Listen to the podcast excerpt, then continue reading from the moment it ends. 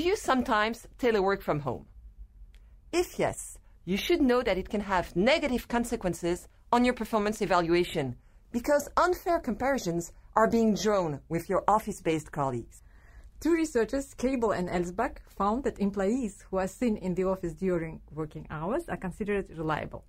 And when employees are seen in the office outside normal working hours, they are regarded as committed to the organization because they are willing to spend more time than other employees in the office. The concept of face time, which refers to people seeing and being seen, is therefore very important to study.